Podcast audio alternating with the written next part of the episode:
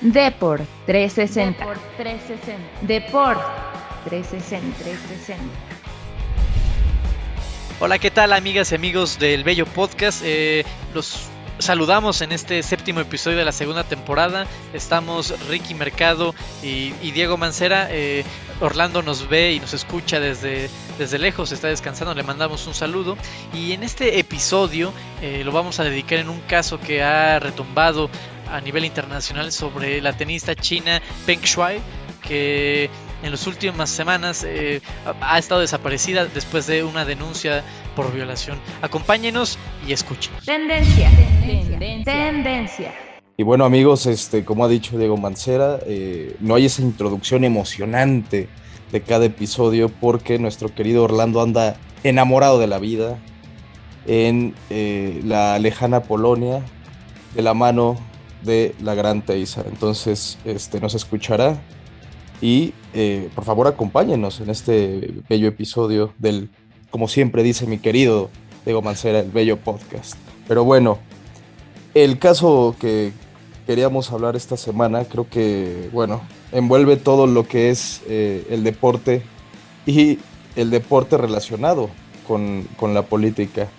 ¿Y qué país eh, es más polémico en este tipo de casos que China, en el caso de la tenista Peng Shuai, que se atrevió incluso a revelar algo pues muy personal en, una sociedad que no es muy dada a, que la gente este, revele tanto su vida, ¿no? O, ponga su vida tanto en redes sociales.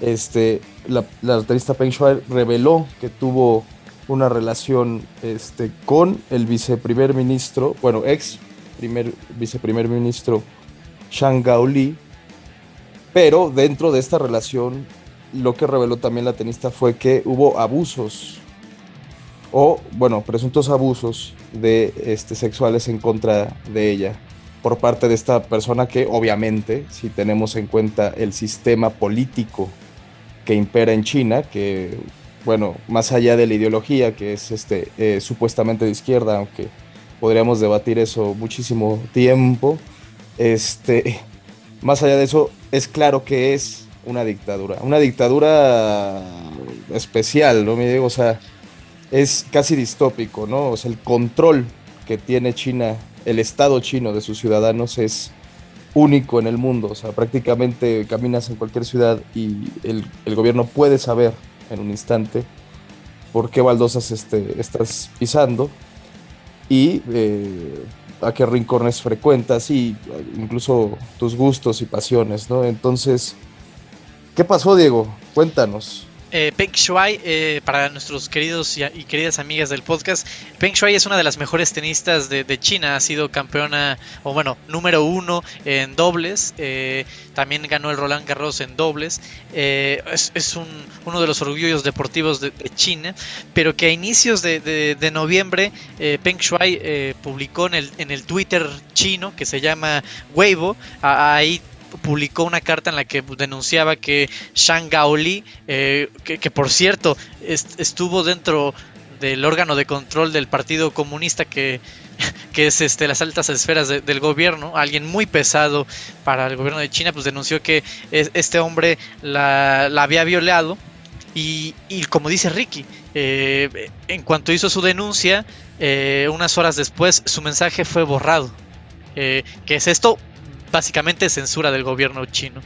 Eh, y, no solamente eso, sino que en la misma red social, en este Twitter chino, se empezaron a bloquear términos como tenis, como el nombre de Peng Shuai, el nombre de, de Shang. Entonces, esos términos empezaron a ser borrados para de alguna forma desaparecer eh, la, noticia. Sin embargo, la prensa internacional pudo obtener, eh, obtener todavía los pantallazos y denunciar un poco lo que había ocurrido. Primero ocurrió esto a inicios de noviembre.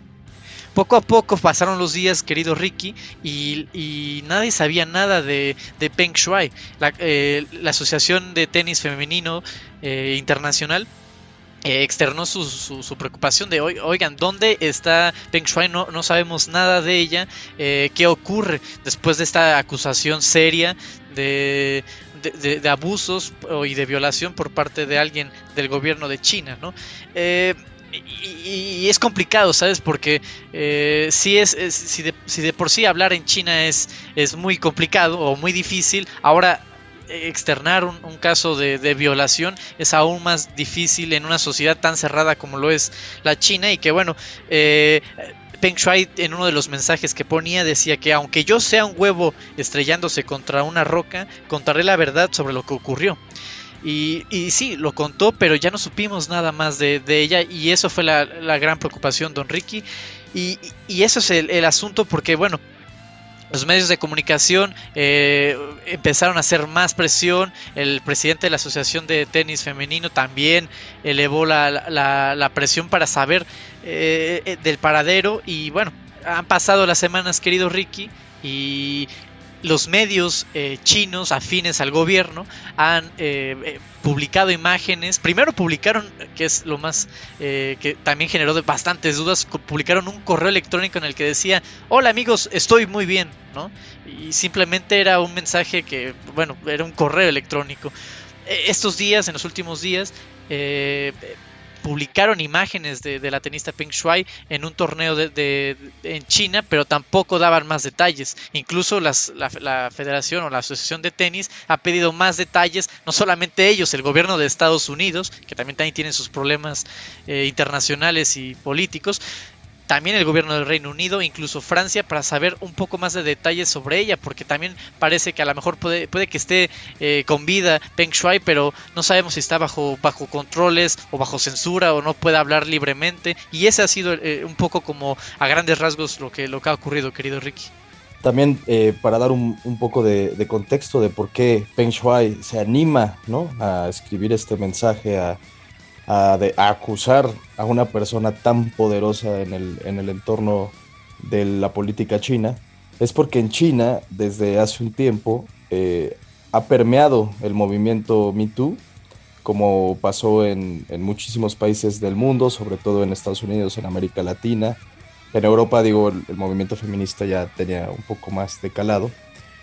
Pero bueno, eh, eso también nos refleja el mundo de hoy, ¿no? Este mundo donde ya no es tan fácil, a pesar de vivir en una dictadura, no es tan fácil que la gente no se entere de lo que está pasando afuera de sus países, incluso afuera de sus esferas lingüísticas, ¿no? Sabemos que el chino es, es este, bastante eh, distinto a los idiomas que, tenemos en el, en el, occidente, pero el movimiento Me Too llegó a China y poco a poco se fue incrementando el nivel de importancia de las personas que, este, que, fueron denunciando. Hay una lista, gente con poder e influencia, incluso celebridades que se han visto envueltas en este tema de, del Me Too en China. Ahí es donde viene también, pues, qué bueno que se envalentonó Peng Shuai para decir, bueno, esto me pasó a mí y, lo denuncio. Pero bueno, eh, teniendo en cuenta que siempre es un supuesto, ¿no? Una acusación de este tipo siempre es un supuesto, pero eh, ¿dónde queda? ¿Dónde queda la que esta acusación pueda llegar a un tribunal en China, ¿no? Si realmente lo que vemos es si bajaron el comunicado de Weibo, si además este, cuando vieron la presión internacional, porque también como tú decías, hubo periódicos eh, deportivos, muchos periódicos deportivos, sobre todo en Europa, que pusieron en su portada a Peng Shuai, entre ellos L'Equipe, que L'Equipe es famoso en el mundo del periodismo deportivo, querida gente, queridos escuchas, por tener eh, portadas excelentes, ¿no? Y su portada del día sábado fue en honor a Peng Shuai, igual lo hizo Marca en España, y eh, me parece que otros medios como la, italiana de La Gazzetta dello Sport. ¿A qué vamos con esto? Que eh, mi querido Diego, seguro tú nos contarás de mejor forma que yo seguramente, que ante esta presión internacional y los medios deportivos, de repente China revela unos videos de Peng Shuai en la madrugada eh, de este, este domingo.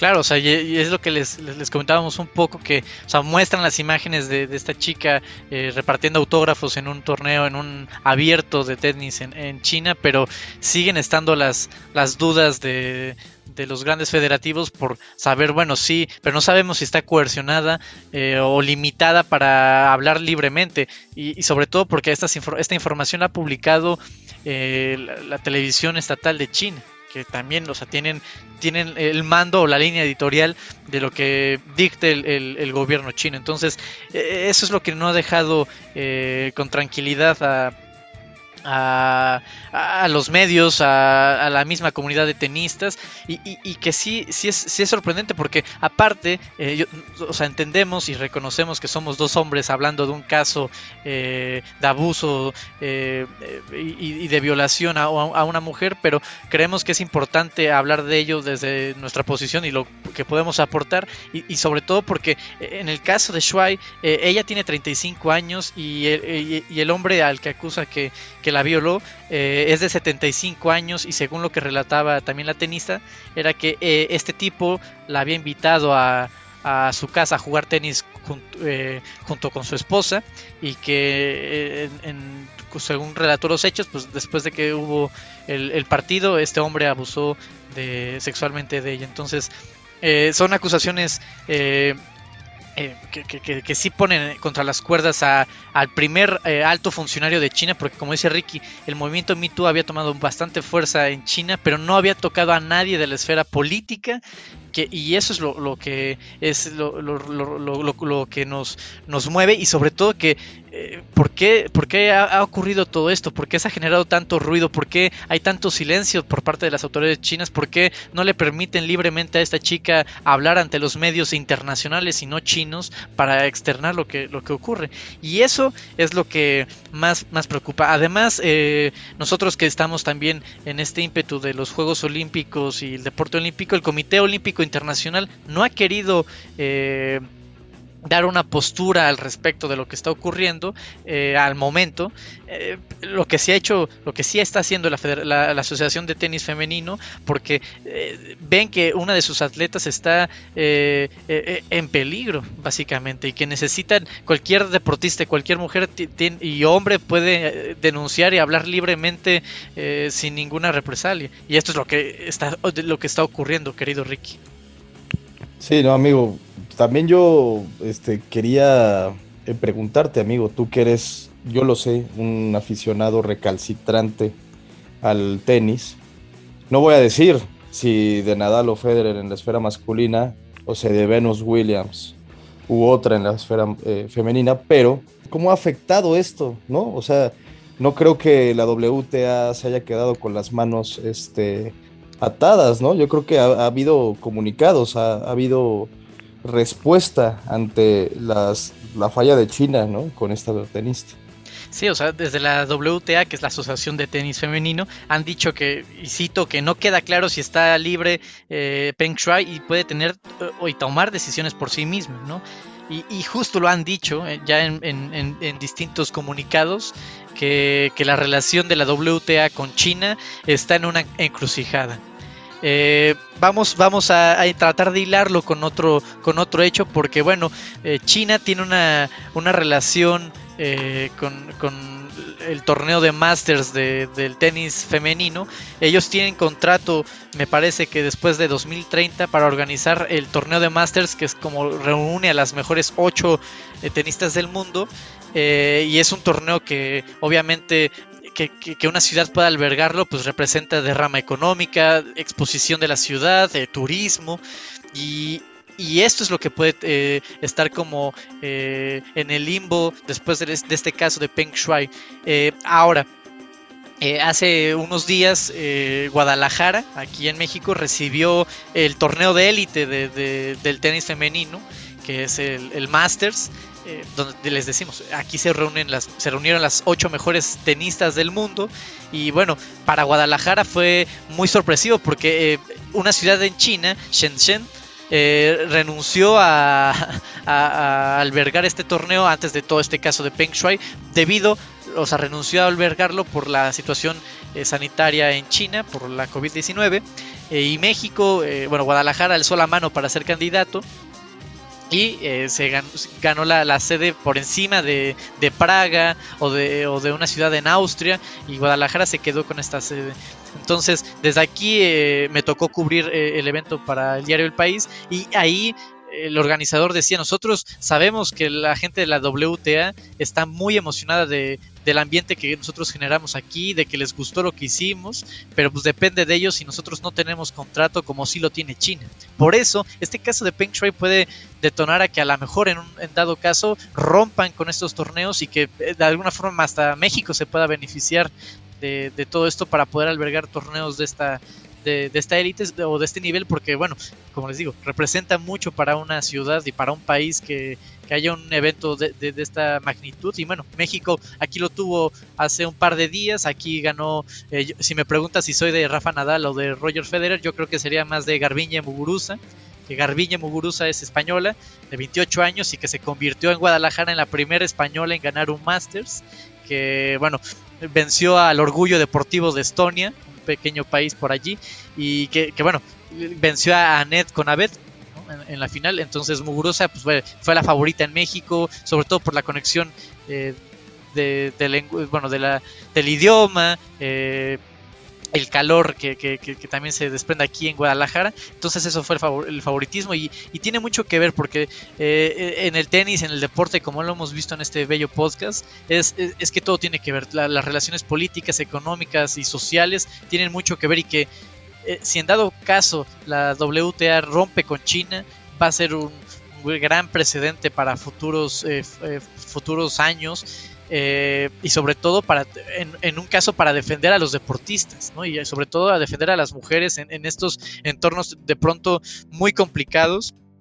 Y, que sí es y que sí va a sentar eh, un precedente eh, el simple hecho en haber defendido a Peng Shuai, que de momento, por lo que sabemos, solamente están estas imágenes que ha publicado los medios eh, chinos, pero no sabemos si, si, está completamente libre o si tuvo alguna eh, represalia por parte del gobierno. No sabemos mucho más, querido Ricky. Lo que sabemos es que Steve Simon, el jefe de la WTA, ha dado a conocer su postura y su postura es las imágenes que vemos de Peng Shuai son insuficientes. Eso es lo que ha dicho, son insuficientes para la WTA. Y bueno, veremos en qué deriva esto. A mí lo que me da un poco de risa después de tantos, tanto tiempo, después de las dictaduras que hubo en el siglo XX, es también, eh, me parece interesante ver cómo lo maneja desde el punto de vista de la comunicación el gobierno chino, ¿no? O sea, todo mal, todo, prácticamente todo mal, ¿no?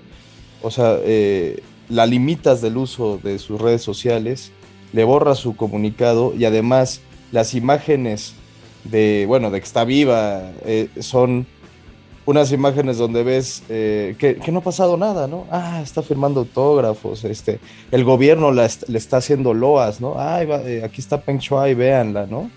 Como si, como si nada hubiera sucedido, como si una eh, acusación hubiera sido puesta en las redes sociales y como si la gente en China eh, no se diera cuenta ¿no? de, de, lo que pasa. Nadie mejor que ellos sabe lo que es el, gobierno chino y, lo que implica estar en contra del el gobierno de Xi Jinping, ¿no? Y que es curioso, don Ricky, porque ni siquiera, o sea, ni el gobierno chino ha decidido, decidido poner un comunicado o mostrar una postura acerca de este caso para, no sé, iniciar una investigación en contra del abusador o del presunto abusador, eh, o algún castigo, alguna sanción, o sea, no hay nada, porque el gobierno chino eh, se mantiene en silencio en todo esto y como dices, muestra una imagen como si todo fuera un mundo feliz, ¿no? Pero eso es lo curioso, ¿no? Las imágenes salieron de un periódico, del director de un periódico que es el Global Times, que es un periódico chino que depende de el Estado chino. O sea, eh, como siempre, ¿no? Como si fuera esto un outsourcing, ¿no? Claro, claro. Este, no, no es un comunicado directo del, gobierno chino, pero sí de un, un, medio este, que depende del Estado chino, ¿no? Es, es este juego de soy, sí soy, no soy, pero que en el fondo todos sabemos que en China los medios son completamente controlados este, para bien y para mal por el gobierno de aquel país. No, y, que tristemente a lo mejor también podamos eh, ver, eh, les comentaba que, los, gobiernos de Estados Unidos, Reino Unido, han también pedido más, más, más pruebas de la libertad de Peng Shuai, pero sobre todo Estados Unidos, porque también hace unas semanas eh, Estados Unidos eh, evaluó de alguna forma tratar de boicotear los Juegos Olímpicos de invierno, que me parece que son el siguiente año en Pekín, o no, no sé si es en Pekín, en una ciudad. Son, son ya, hermanos, son sí, en Pekín en febrero, amigo, o sea, ya es a la vuelta de la esquina. Claro, y que están tomando esto. Tres meses.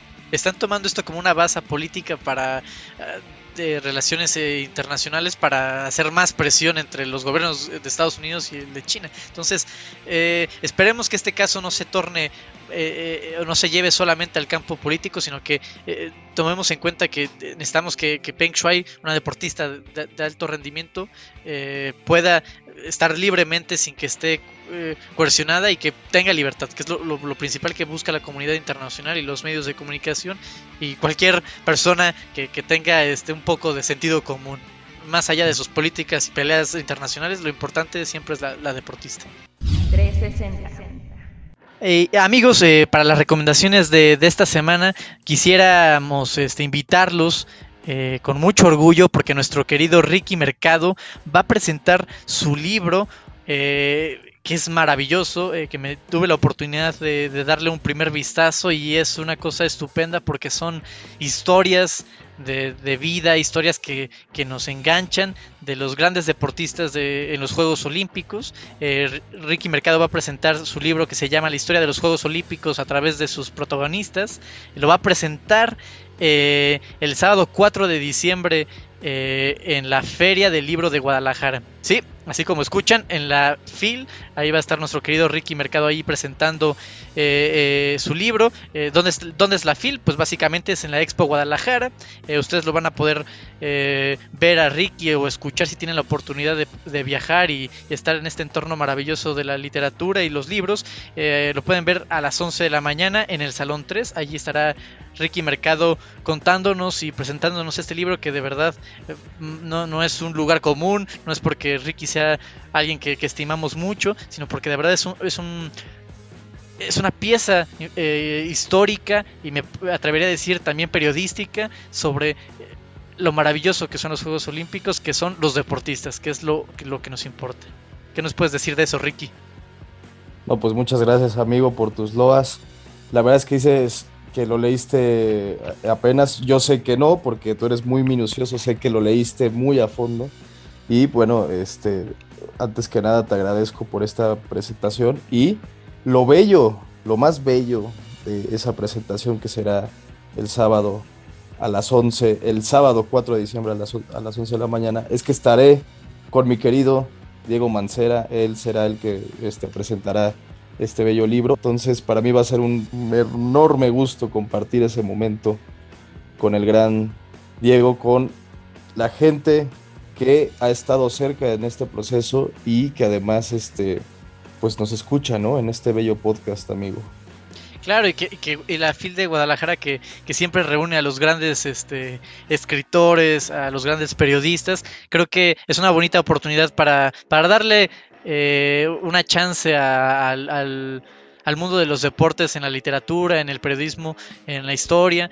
eso es lo que hay que arriesgarnos y de verdad dense, si tienen la oportunidad de viajar o están por allí este sábado 4 de diciembre, pues ah, dense una vuelta por allí, disfruten de, de, esta, grande, de, gran, esta gran feria y sobre todo pues que pasen a saludar a Ricky y que le pidan allí este... Eh, sus, perspectivas sobre el deporte, alguna firma, lo que ustedes gusten, allí, allí estaremos nosotros. Perfecto, amigo. Muchísimas gracias. Y muchas gracias a ustedes. Ya saben, nos pueden escuchar eh, siempre eh, ahí en Spotify, en Boss Sprout. También nos pueden ahí escuchar libremente. También en Google Podcast, que Google también se nos ha adelantado y ya publica nuestros podcasts. Y no saben, y digo, no olviden seguirnos en nuestro bello Twitter, que es de por 360 Podcast, en Twitter, Instagram y Facebook.